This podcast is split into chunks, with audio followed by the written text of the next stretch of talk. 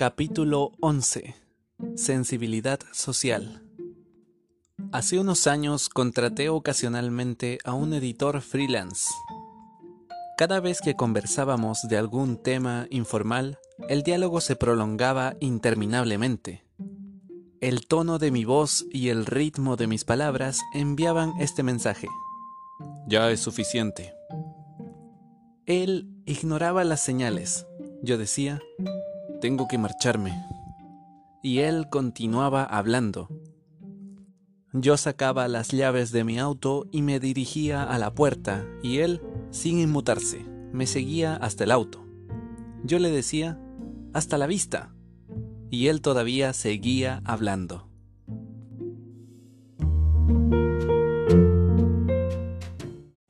He conocido varias personas como aquel editor, todas igualmente ciegas a las señales de que la conversación estaba terminando.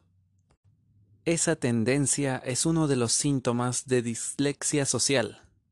Su opuesto, la intuición social, indica con cuánta precisión decodificamos el flujo de mensajes no verbales que las personas envían constantemente y que silenciosamente modifican lo que están diciendo.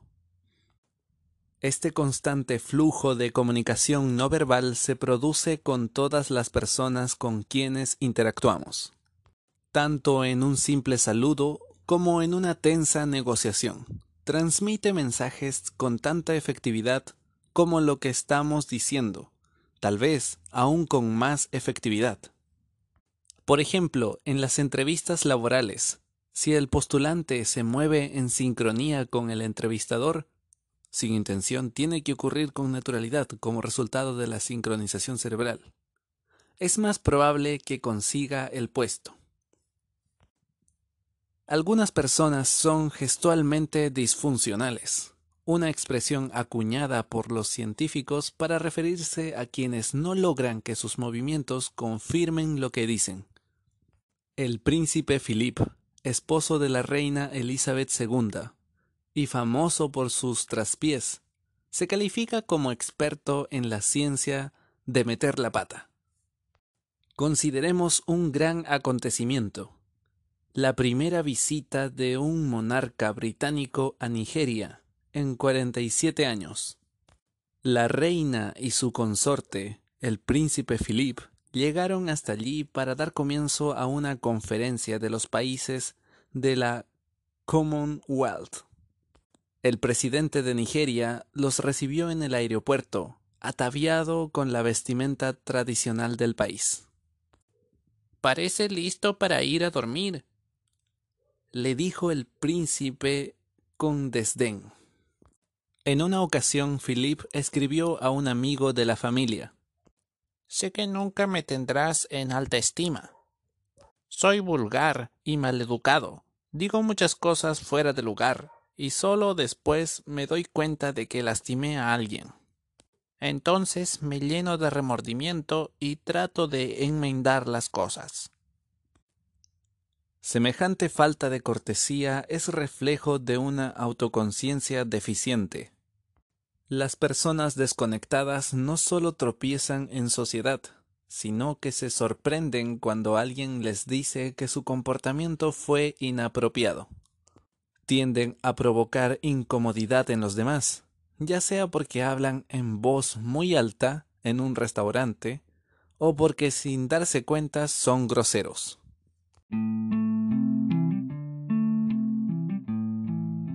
Un test cerebral de sensibilidad social utilizado por Richard Davison observa el área neural relacionada con el reconocimiento y la decodificación de expresiones faciales.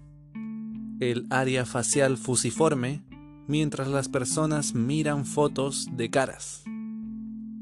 Cuando se les pide que digan qué emoción expresan esas caras, el área facial fusiforme se activa en el escáner cerebral.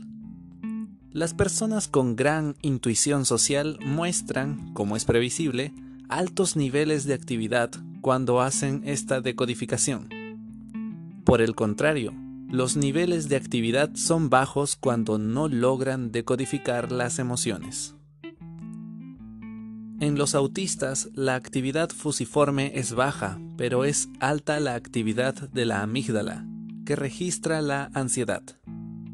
Mirar caras suele crearles ansiedad, en particular mirar a los ojos, una buena fuente de información emocional.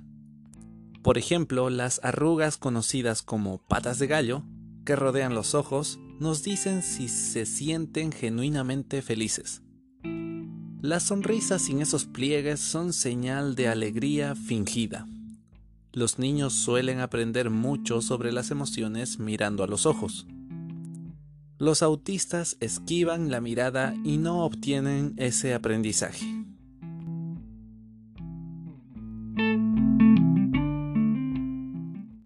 Un directivo de una firma de servicios financieros fue acusado de acoso sexual tres veces en tres años y, según me dijeron, en cada oportunidad se sorprendió porque ignoraba haber tenido un comportamiento inadecuado.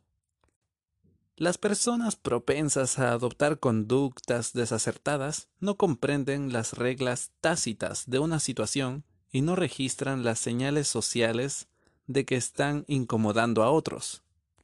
Su ínsula está despistada, es la clase de tipo que alegremente revisa mensajes de texto cuando se hace un minuto de silencio por un colega que ha muerto.